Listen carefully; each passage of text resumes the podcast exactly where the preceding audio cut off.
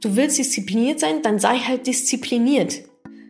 Disziplin heißt, sie Sachen vornehmen und die durchzuziehen, sie umzusetzen. Und wenn das bei dir nicht klappt, dann ist das vielleicht nicht ein Disziplinproblem, sondern ein Motivationsproblem.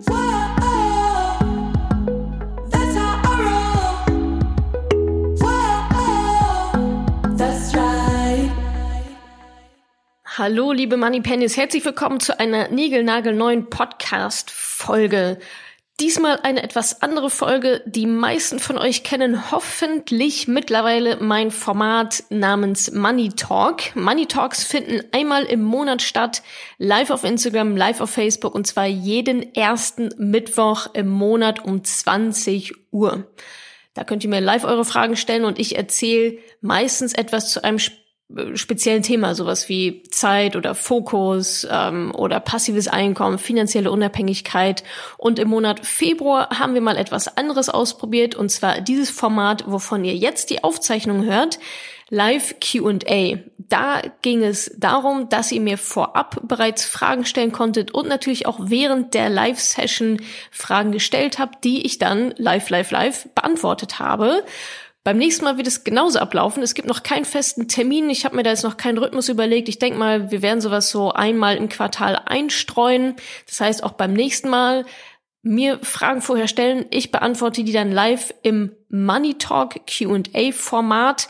Und am besten, wenn ihr es noch nicht getan habt, mal meinen Newsletter abonnieren unter madamoneypenny.de slash newsletter, denn da bekommt ihr immer alle Termine, heiß wie Frittenfett direkt in eure Inbox, sodass ihr das auch nicht verpasst, wann der nächste Money Talk stattfindet und das nächste Money Talk Q&A.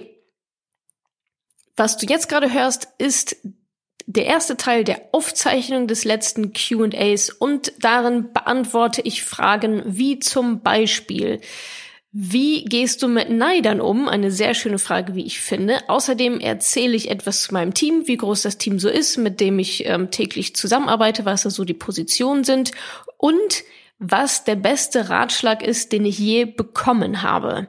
Also reinhören, am besten wie immer bis zum Ende, um alles mitzunehmen. Und der zweite Teil der Aufzeichnung ist schon in Arbeit und kommt in den nächsten Tagen. Einen wunderschönen guten Abend. It's Money Talk Time bevor es losgeht, äh, habe ich noch eine kleine Bitte an euch. Ich weiß nicht, wer mein Newsletter von euch abonniert hat und äh, damit schon jetzt ein bisschen genervt wurde. Und zwar gibt es einen sehr schönen Award, den Icon Iconist Award, für den wir alle und somit in Form von meiner Person nominiert sind in der Kategorie Game Changer und den lassen wir uns ja natürlich nicht entgehen, Leute. Also ähm, stimmt gerne für mich ab. Ich würde mich sehr, sehr freuen, wenn ihr eine Stimme hinterlasst und dass wir die Kategorie Game Changer mal richtig schön nach Hause holen. Vielen, vielen Dank dafür schon mal. Und genau, ich würde sagen, ich fange einfach mal an, die ersten Fragen, die ihr mir vorab schon zugeschickt habt, die schon mal zu beantworten. Vielleicht bekommt ihr dann Inspiration für eure Fragen oder noch eine, noch eine Folgefrage, wie auch immer. Ich lege einfach mal los und ich hoffe, dass ich dann ähm, alle alle erwische oder zumindest die meisten. Es wird sicherlich auch nicht das letzte Mal sein, dass ich, dass ich dieses Format mache. Von daher, genau. Haut einfach mal in die Tassen. Ich sehe schon die erste Frage von der Silke auf Facebook. Wie lange hast du an deinem E-Book Bali statt Bochum gearbeitet?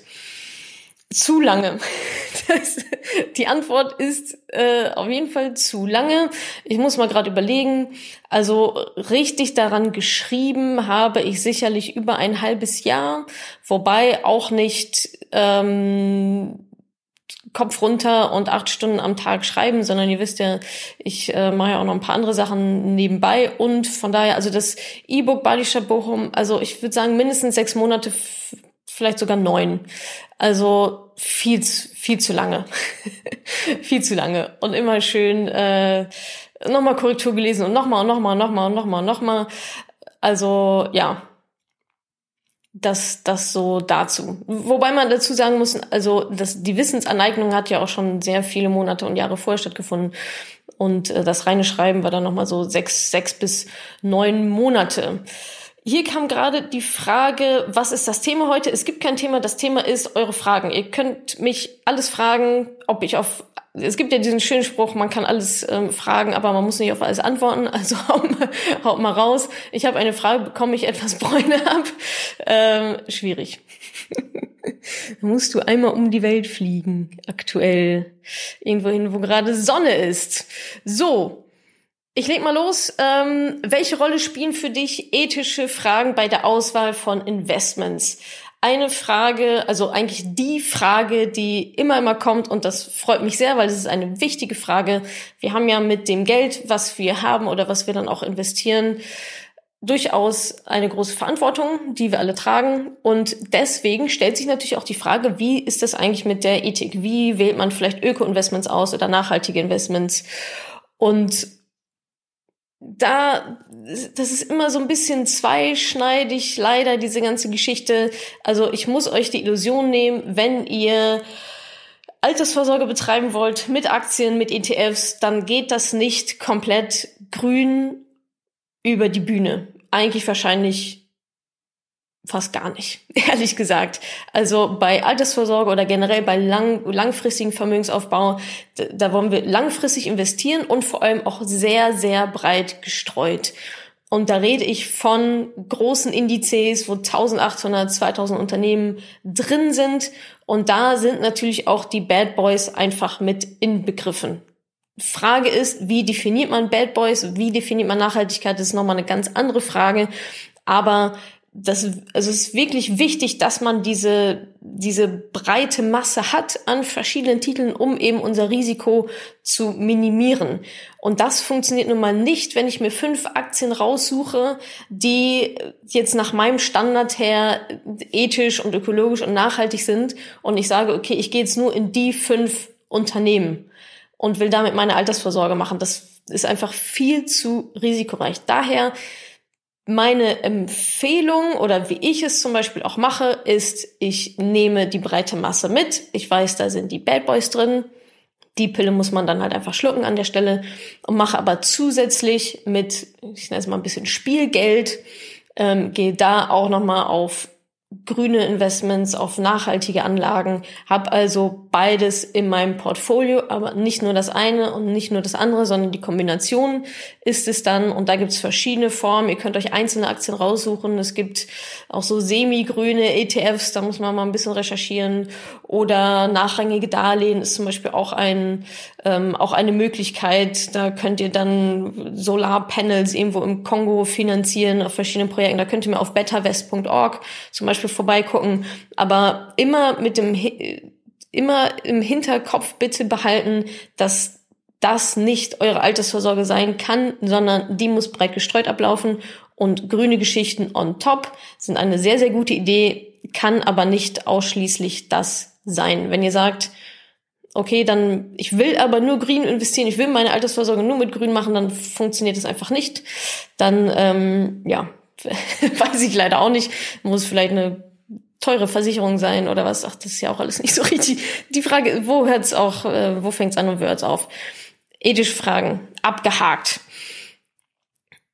Welchen persönlichen Fokus hast du? Wie beugst du vor, dass du deinen Fokus nicht verlierst? Wie organisierst du dich im Alltag, beziehungsweise behältst du den Überblick? Welchen persönlichen Fokus hast du? Na, der schwankt. Also Fokus ist bei mir jetzt nicht, dass ich sage, okay, ich habe jetzt drei Jahre den Fokus, sondern das ist eher so auf Wochenbasis oder auf Monatsbasis, dass ich weiß, okay, ich habe mir das Ziel gesetzt für Q1, 2, 3, wie auch immer, und dafür muss ich das und das machen und das ist dann mein Fokus. Und der Fokus liegt darauf, was auf mein Ziel einzahlt und nur auf dem. Also ich glaube, ich in den letzten Money Talks auch immer mal schon so ein bisschen ähm, drü drüber gesprochen und wie beuge ich vor, dass ich den Fokus nicht verliere. Ich glaube, da braucht man gar nicht so viel vorbeugen, wenn man den Fokus auf eine Sache lenkt und quasi die Scheuklappen runterlässt und sich dann auch nur darauf wirklich fokussiert. Das heißt natürlich auch Ablenkungen ähm, einfach mal auszuschalten und sich da schon so ein bisschen zu isolieren, um ja vielleicht genau das zu verhindern, dass einfach zu viele Leute wieder kommen oder irgendwas anderes haben wollen. Also Fokus behalten ist natürlich, hat auch viel mit Achtsamkeit zu tun, Reflexion. Was mache ich eigentlich gerade? Zahlt das auf mein Ziel ein? Ist das eigentlich gerade mein Fokus? Warum bin ich seit einer Viertelstunde auf Facebook, obwohl ich eigentlich was ganz anderes machen wollte? Das ist, glaube ich, so ein bisschen Prozess, ein bisschen hin und her zu rückeln.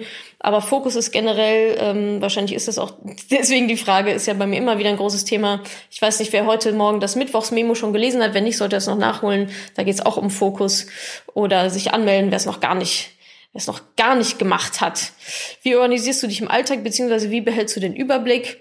Äh, mit Trello. Trello ist eigentlich mein Tool der Wahl, aber da bin ich auch noch im Prozess, noch viel mehr Sachen auszulagern, ähm, dass ich mich wirklich nur auf meinen Fokus konzentrieren kann und nicht E-Mails bearbeiten und äh, nicht Termine koordinieren muss. Also da bin ich gerade dabei, noch sehr, sehr viel rauszugeben also outzusourcen, dass das für mich gemacht wird. Wie gehst du mit Neidern um? Wie ich gehe geh ich mit Neidern um? Eigentlich gar nicht so richtig. Das ist eine Frage, die, die wurde mir tatsächlich am Montagabend ähm, gestellt. Und da musste ich erstmal kurz überlegen, weil ich dachte, wie gehe ich denn mit Neidern um? Ich ich weiß ich nicht. Und dadurch, dass ich da irgendwie gar keine Antwort direkt drauf hatte, äh, habe ich geschlussfolgert, dass ich damit gar nicht so richtig in Berührung komme mit Neidern. Was jetzt wahrscheinlich ein bisschen eine unbefriedigende Antwort für alle ist, die vielleicht Neider haben. Ähm, da wäre mein, meine Empfehlung, mein Tipp einfach, lasst sie doch neidern. also, gives a fuck. Lasst sie doch neidern und meistens bereinigt sich so eine Situation dann auch von alleine. Wenn ihr vielleicht Freunde habt, Freunde, von denen ihr dachtet, dass sie vielleicht Freunde wären und jetzt auf einmal ganz neidisch sind und sich von euch abwenden zum Beispiel. Macht drei Kreuze, dass diese Menschen weg sind, aus eurem Umfeld weg sind, weil die hätten da wahrscheinlich eh nie sein sollen. Und ich, wahrscheinlich sind es auch so negative Emotionen wie, wie Neid, Eifersucht, jemand anderes was nicht gönnen.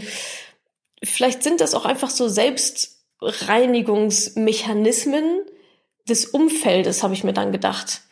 Also wenn sich solche, solche Leute abwenden, dann ist das total gut, weil dann, also erstens sind die dann weg, die sind raus mit, mit ihrer blöden negativen Energie und belästigen euch nicht mehr und ziehen euch nicht mehr Energie raus. Und die machen auch Platz frei vielleicht für neue Leute, die dann in der aktuellen Lebensphase vielleicht sogar besser zu euch passen. Also, wie gesagt, ich habe, glaube ich, vielleicht merke ich das auch nicht, wenn ich mit Neidern zu tun habe. Ich, vielleicht habe ich viel, mehr, viel mehr dafür die Antennen, weil ich selber überhaupt gar nicht so gestrickt bin.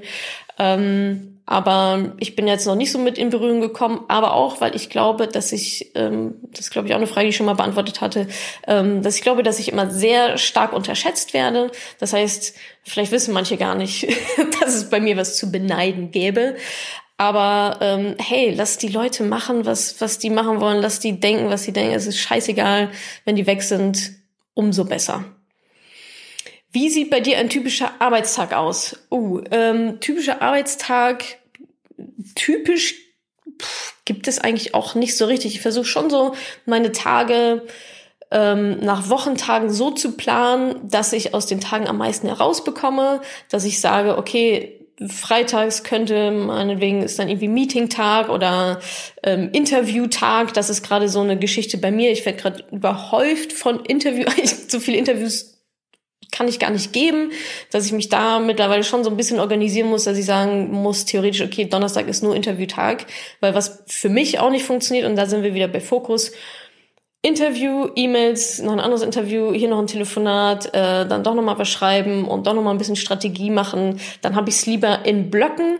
Und ich glaube, das ist auch eine ganz gute Strategie, so ja, effektiv, aber auch effizient wie möglich zu arbeiten, ähm, sich in Blöcken zu organisieren und zu sagen, ähm, montags um 10 Uhr ist E-Mail-Zeit von 10 bis 11 und dann auch nur dann und dann vielleicht noch oder je, meinetwegen jeden Tag eine halbe Stunde E-Mails zu festen Zeiten, ähm, bestimmte Stundenblöcke für Interviews, bestimmte Stundenblöcke für Blogartikel schreiben oder was auch immer ihr so, was auch immer ihr so macht.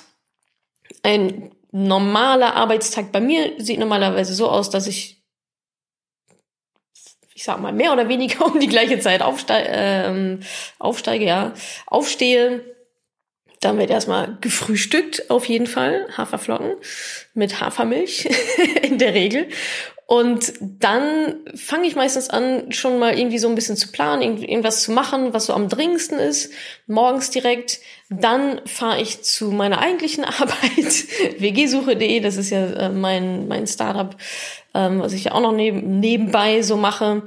Und äh, am Nachmittag ist dann meistens wieder Madame Moneypenny angesagt. Ähm, viel, viel Strategie versuche ich zu machen. Also ich versuche mich sehr aus der Operative gerade rauszuziehen ja, und dann ist aber auch irgendwann Feierabend und Essen und Sport und so. Aber genau, das ist, glaube ich, so mein Tag mehr oder weniger. Also ich kann jetzt nicht sagen, dass ein typischer Arbeitstag so und so aussieht. Wie groß ist dein Team, mit dem du täglich zusammenarbeitest? Ähm, das schwankt auch mal so, mal so. Also ähm, ich arbeite mit einer Social Media Agentur zum Beispiel zusammen. Ähm, Social Media Agentur, dann habe ich jemand für den Kundenservice, dann habe ich Moderatoren in der Facebook-Gruppe, dann habe ich Menschen, die meine Facebook-Anzeigen zum Beispiel machen. Dann ähm, habe ich gerade ganz frisch ähm, meine erste feste Mitarbeiterin eingestellt ähm, auf Management-Ebene, mit der werde ich auch sehr eng zusammenarbeiten.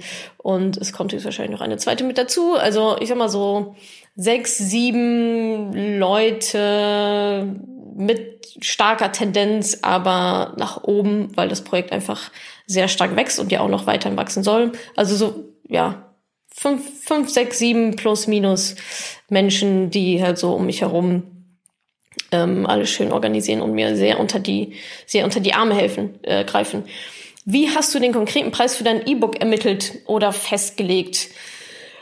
Äh, da bin ich jetzt nicht so wissenschaftlich rangegangen. Ich glaube, ich habe drei verschiedene Preise mal getestet und habe mich dann auf den Preis festgelegt, der funktioniert hat, der sich für mich auch gut angefühlt hat nicht zu wenig, nicht zu viel, aber schon eher ist auch eine Branding, ähm, eine Branding-Geschichte, wie will man auch wahrgenommen werden. Und ähm, da bin ich sicherlich mit manchen Geschichten auch eher im, ich sag mal, höherpreisigen Segment unterwegs. Und ja, ausprobiert, festgelegt, einmal wieder geändert, weil ich irgendwie dann jetzt dann doch die Umsatzsteuer dann abführen musste und ansonsten ähm, keine große Wissenschaft draus gemacht dann auch nicht wieder getestet. Also ich habe jetzt auch keine Lust, ständig irgendwelche Preise zu testen. So, wenn es läuft, dann läuft es okay und dann wird das nächste gemacht. Okay, was haben wir noch? Welche Zeitschriften empfiehlst du, um dich weiterzubilden? Ich muss sagen, ich bin nicht so der Zeitschriftentyp. Ich habe die Kapital abonniert. Wie oft ich da reingucke, wollte ich jetzt lieber nicht wissen. So total doof, typisch irgendwie dann auch wieder. Aber ähm, Bücher, Bücher sind so mein, mein Medium der Wahl.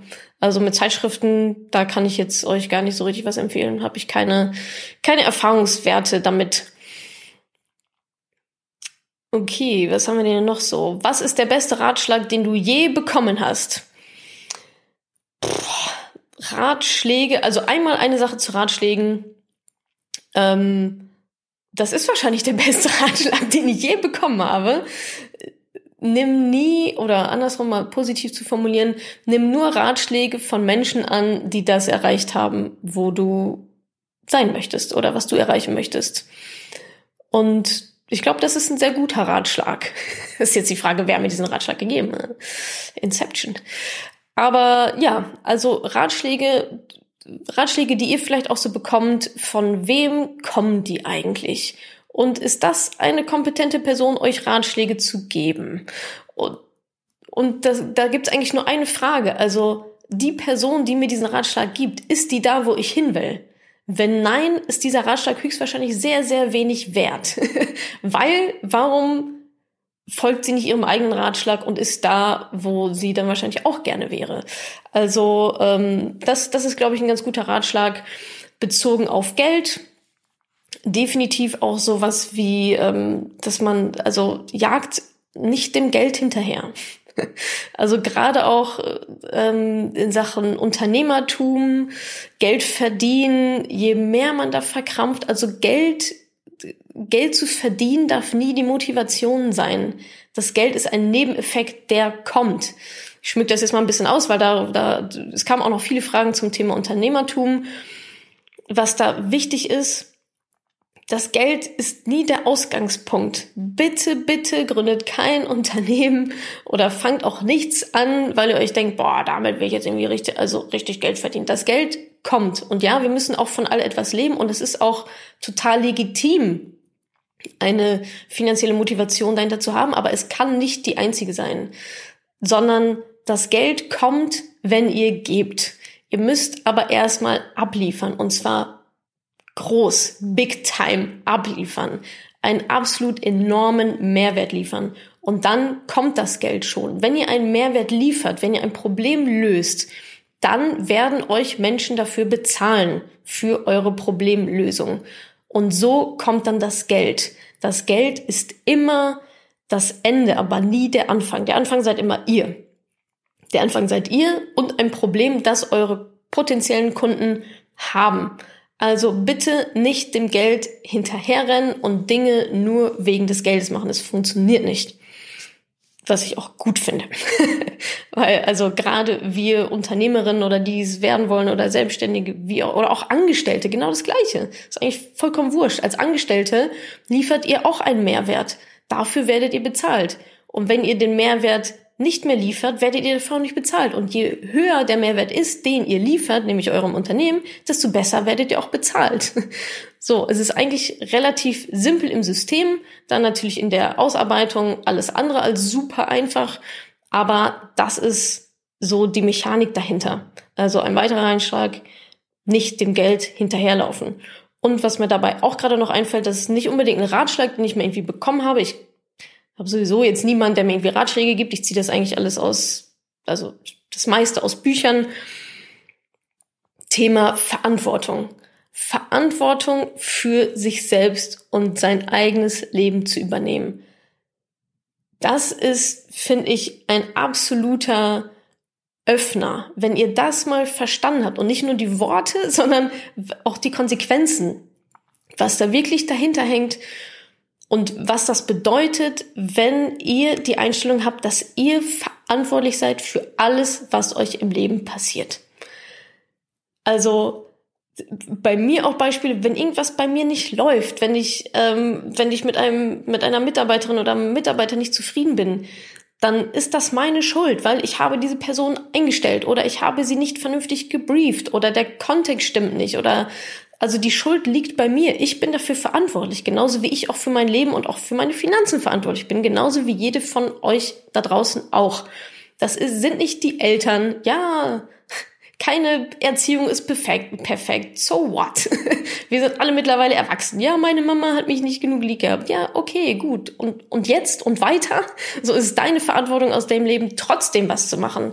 Und ich glaube, wenn man da richtig hart dahinter hängt und das einfach bis in die letzte Konsequenz verstanden hat, dann wird alles andere so viel einfacher. Auf einmal gibt es nicht mehr so viel, ich sag mal, Negativität, weil, oder auch nicht das Suchen nach irgendwelchen Quellen oder auch nicht dieses Beschweren, denn wenn du dich beschweren willst, na dann ändere es doch.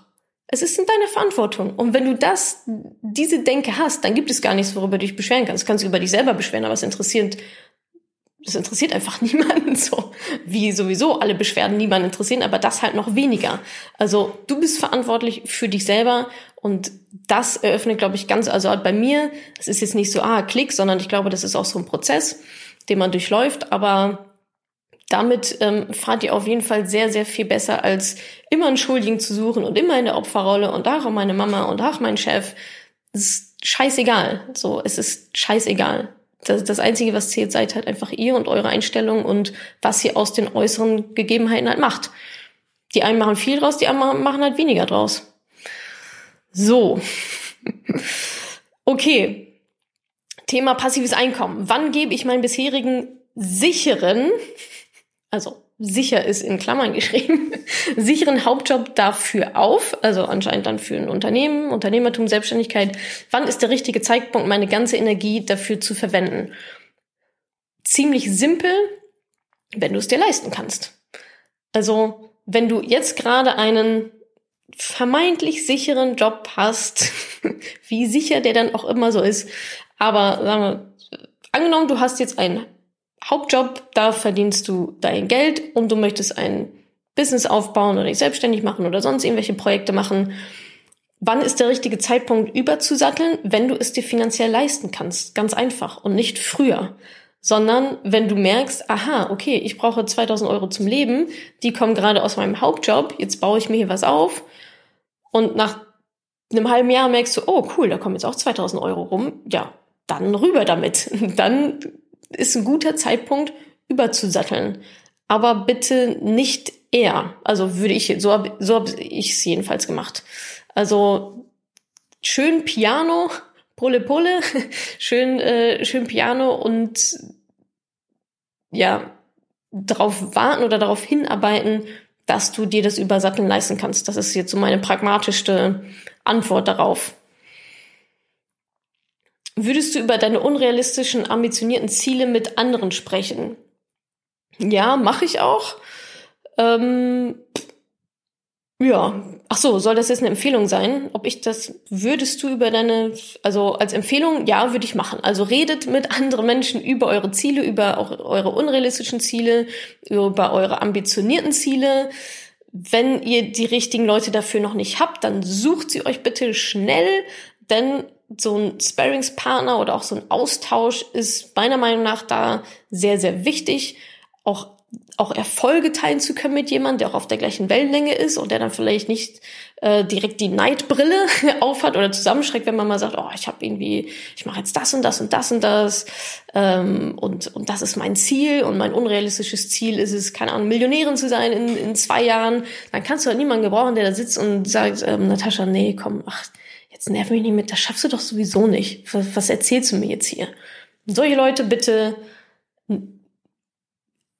jetzt hätte ich was gesagt, rausschmeißen, aber zumindest, wenn das nicht geht, bitte nicht so super ernst nehmen und die Zeit mit denen minimieren und dann lieber jemanden suchen, der sagt, oh geil, ja, wie kann ich dich unterstützen und ich bin dabei und lass es uns zusammen machen. Also Austausch mit anderen finde ich da schon ist da schon eine wichtige Sache. So, ich guck mal gerade hier bei Facebook, was gibt's hier noch für, für Fragen? Ähm, okay, das sind mehr Kommentare als Fragen, mehr Kommentare. Instagram, habt ihr Fragen?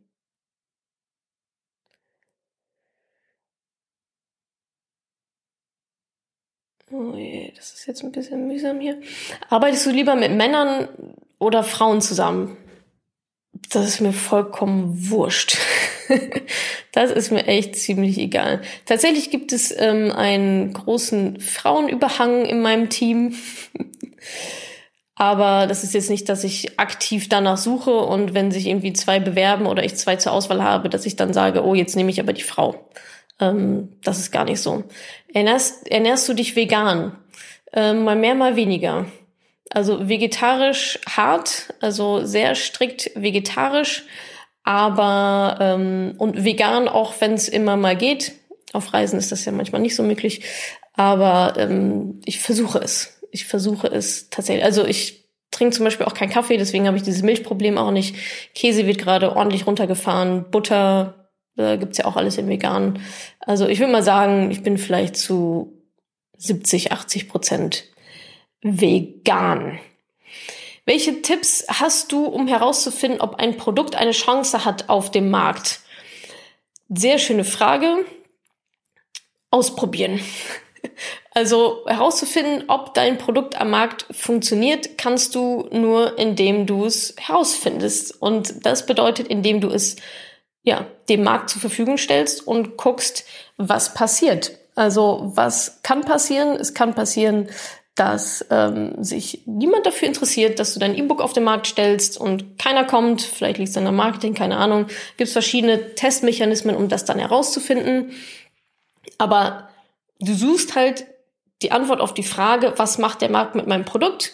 Und die Antwort findest du, indem du den Markt fragst und sagst, hey, hier ist mein Produkt, interessiert es überhaupt irgendjemanden oder nicht?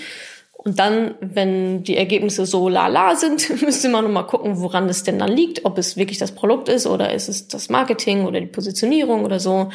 Ähm, aber nur so bekommst du ja die Daten, um das dann anschließend zurückzuverfolgen, woran es denn dann vielleicht gelegen haben kann. Also raus damit. Deswegen habe ich auch am Anfang gesagt, wie lange habe ich für mein E-Book gebraucht? Viel zu lange. Je früher, je früher ihr es testen könnt, desto besser. Also auch mit halbfertigen Geschichten einfach mal rausgehen, um einfach zu testen und dann im Prozess verbessern, nacharbeiten, wieder verbessern, wieder Daten sammeln. Ist es besser geworden oder nicht? Ist das Feedback besser? Sind die Verkäufe besser? Und so sich dann ähm, heranzutasten. Im letzten Podcast sprichst du von einem Verhandlungscoach, beziehungsweise bei Gehaltsverhandlungen. Gibt es da Empfehlungen? Was für eine Qualifikation muss so ein Coach haben? Pff, keine Ahnung, ehrlich gesagt. Also ich habe mir äh, Coachings und ich sag mal höherpreisige ähm, Weiterbildungsangebote mache ich hauptsächlich auf ähm, Empfehlungsbasis. Das heißt, ich frage bei bestimmten Leuten nach in meinem Netzwerk, hey, wo hast du die und die ähm, Ausbildung gemacht oder kennst du einen guten Coach? Und das klappt bei mir einfach sehr, sehr gut. Und welche Qualifikationen so ein Coach haben muss, keine Ahnung. Das weil, weiß ich nicht, ob es da irgendein Zertifikat oder irgendein Stempel oder so gibt. Ähm, vielleicht einfach mal bei ein paar Anfragen gucken, wo es passt und dann weitermachen. Hast du spontan ein paar Impulse zu Disziplin, Widerstandskraft und Resilienz? Äh, nee. spontan ein paar Impulse zu Disziplin, Widerstandskraft und Resilienz das sind halt alles so Mindset-Themen, ne? Also sowohl Disziplin als auch Widerstandskraft und so diese ganze Resilienz. Also ich muss sagen, ich bin da natürlich auch extrem. Also ich, das hatte ich glaube ich auch schon mal in einer Podcast-Folge gesagt, die Stimme, die für mich am lautesten ist, ist meine eigene in meinem Kopf. Das passiert aber nicht von heute auf morgen. Das muss man sich erarbeiten, dass man da so selbstbewusst durchs Leben geht und zu sagen, um zu sagen, hey, ist mir alles egal. Also ich weiß, was ich will, ich weiß, wo ich hin will und ich weiß auch, dass ich es erreiche, vielleicht noch gar nicht unbedingt wie, aber auf jeden Fall, dass ich es erreiche und dann darauf hinzuarbeiten. Und wer dann auch immer von links und rechts kommt und die irgendwie da reinreden will, scheißegal. Das Einzige, was halt zählt, also bist du, was du erreichen willst und der Markt, der entscheidet, ob du es dann halt auch bekommst. Und Disziplin ist natürlich auch so eine Geschichte. Wie wird man diszipliniert? Sei halt diszipliniert. Mach halt deinen Scheiß. Plane, sei strukturiert, setz dir Ziele und verfolge sie. Also ich glaube, das ist gar nicht so eine Magic. Ich weiß gar nicht, ob Menschen da immer so eine Formel haben wollen oder irgendwelche Tipps. Vieles ist halt einfach, du willst diszipliniert sein, dann sei halt diszipliniert. Disziplin heißt, sie Sachen vornehmen und die durchzuziehen, sie umzusetzen.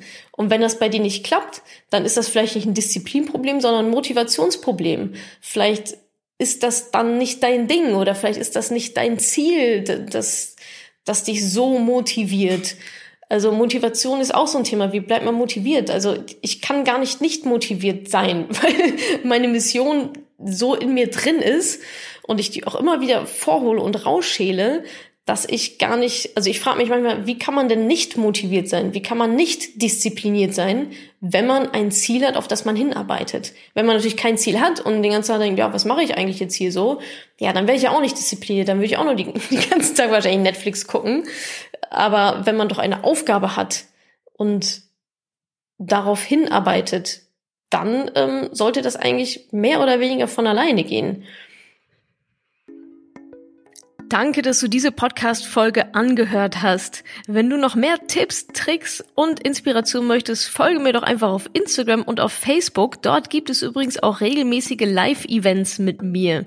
Und außerdem in der Madame Moneypenny Facebook-Gruppe, in der nur Frauen zugelassen sind, kannst du all deine Fragen loswerden. Also folg mir gerne auf Instagram und auf Facebook und komm unbedingt in die Ladies Only Madame Moneypenny Facebook-Gruppe. Wir sehen uns dort. Ich freue mich auf dich.